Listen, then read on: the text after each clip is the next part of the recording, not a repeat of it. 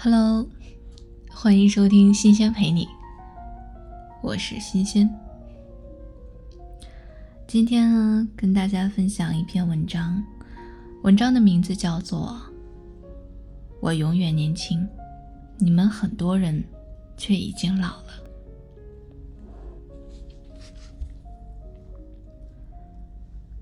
那天晒了一张高中毕业照。很多人都不相信是我，而我现在三十六岁，看起来却好像已经年过半百了。谁不在乎容颜的衰老呢？红颜名将皆悲白发，所以第一根白发出现的时候。我怅然无语。二十九岁的时候，我得了糖尿病。在此之前，我从来没有大病过，所以思考了很多。我想，假如我短命到六十岁就死的话，人生至少还有三十年。而我喜欢的很多事情，读书、思考、走路、写程序、看美剧等等，都仍旧可以进行。那时候，我突然觉得自己选了程序员这个行业，好幸福，因为可以终身职业。只要自己想做，就不会有终点。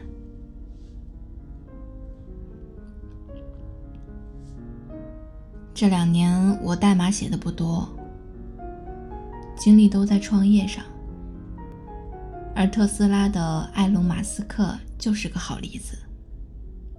创业也可以是一个终身职业。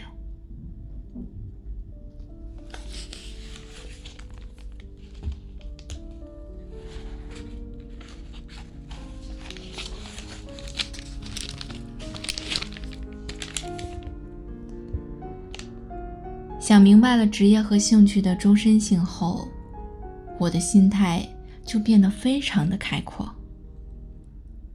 我觉得死之前没有终点，是一种可以很快乐的但行好事、不问前程的生活方式。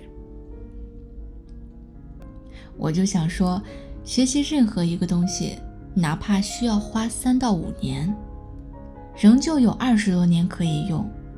是多么的合算啊！所以，我就更认真、更刻意的去学习英语，进而现在变成学习西方文化、艺术、社会、人文，任何一个我有兴趣的点，所以我就可以下决心去学习日语，一门看起来对我用处。并不大的语言。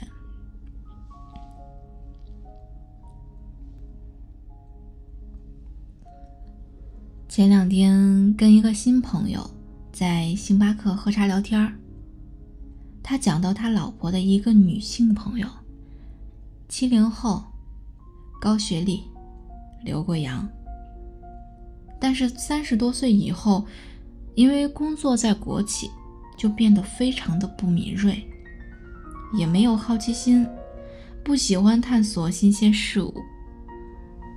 买了 iPhone，上面只安装了微信，连下个别的 APP 玩的心思都没有。这什么情况呢？这就是我定义的老了，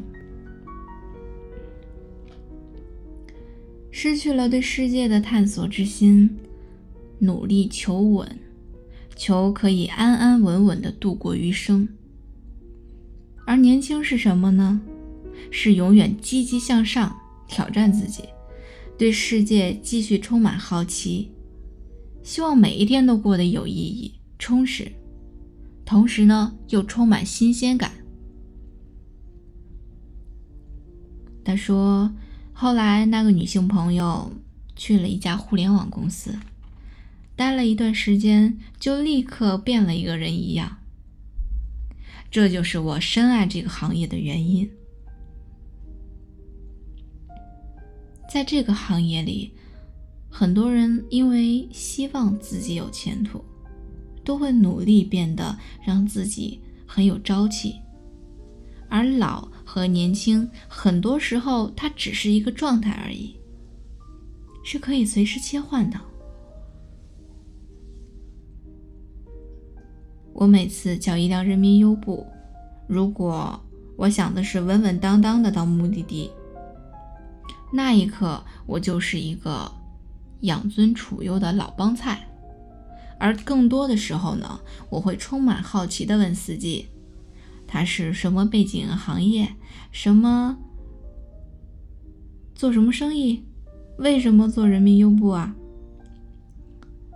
由此呢，我遇到过很多好玩的人，比如说昨天晚上的优步司机是做小贷的。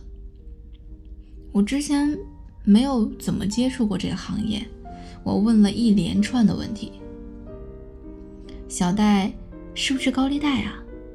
如何做风控？如何追讨？借的人以什么阶层和用途为主啊？你们喜欢借给什么样的人啊？等等等等。问完以后，我觉得很有收获。不花不白花钱坐车。